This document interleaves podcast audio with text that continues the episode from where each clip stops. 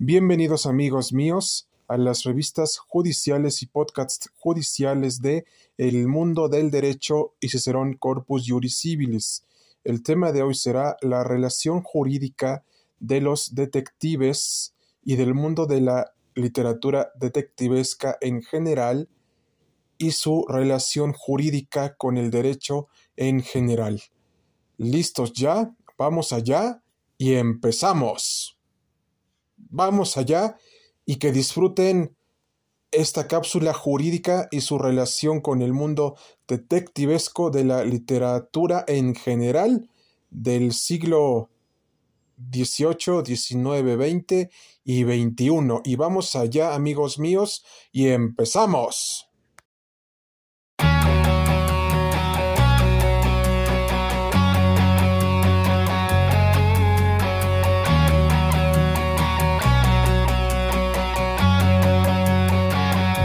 A toda nuestra sociedad y comunidad jurídica, foro jurídico y a todo nuestro ejército y legión jurídica y no jurídica, judicial y no judicial, les queremos comentar que el mundo de la literatura detectivesca es un mundo en el cual muchos de nosotros como abogados y no abogados desearíamos estar, porque a quien no le hubiera gustado ser Sherlock Holmes,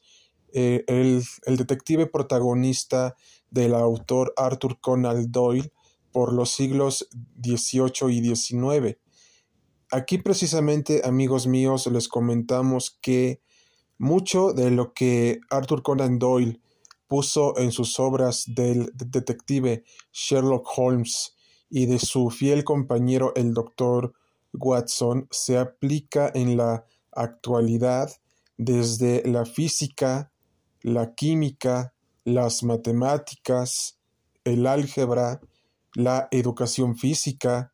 y especialmente con la físico-química, la físico-matemática, la, la físico-química matemática, la, física cuántica, la, la, química orgánica, entre otras muchas ramas de las ciencias naturales y también la biología. Pero, ¿qué pero también ustedes se preguntarán, amigos míos, ¿qué relación tiene con el derecho en general? La respuesta es la siguiente. La relación que tiene con el derecho es que nos hace ver que nosotros como abogados también podemos utilizar estas herramientas para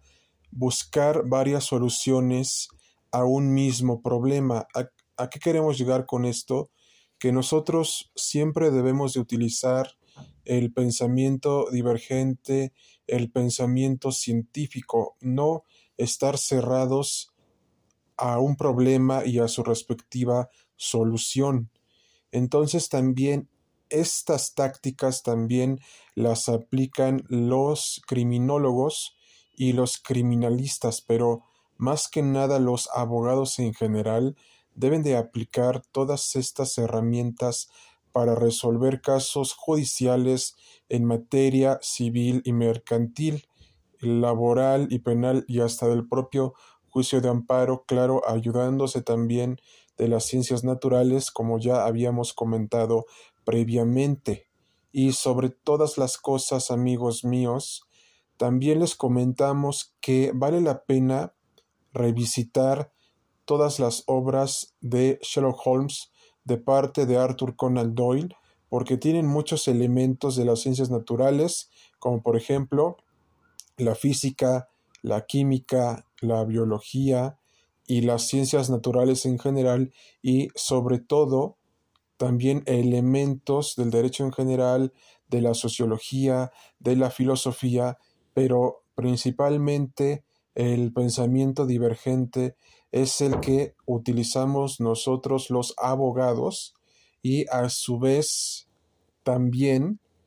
los estudiosos de las ciencias naturales que ya habíamos mencionado anteriormente. Entonces, aquí queremos hacer una connotación especial. Nosotros siempre debemos de resolverle la vida y los problemas a nuestros clientes porque por estas mismas razones nos contratan para resolverles sus problemas y también los problemas son y forman parte de la vida, pero también hay que saber utilizar tanto el pensamiento crítico, el pensamiento científico y sobre todo el pensamiento racional, lógico, jurídico, ya que si nosotros no pensamos, las cosas nunca nos van a salir bien.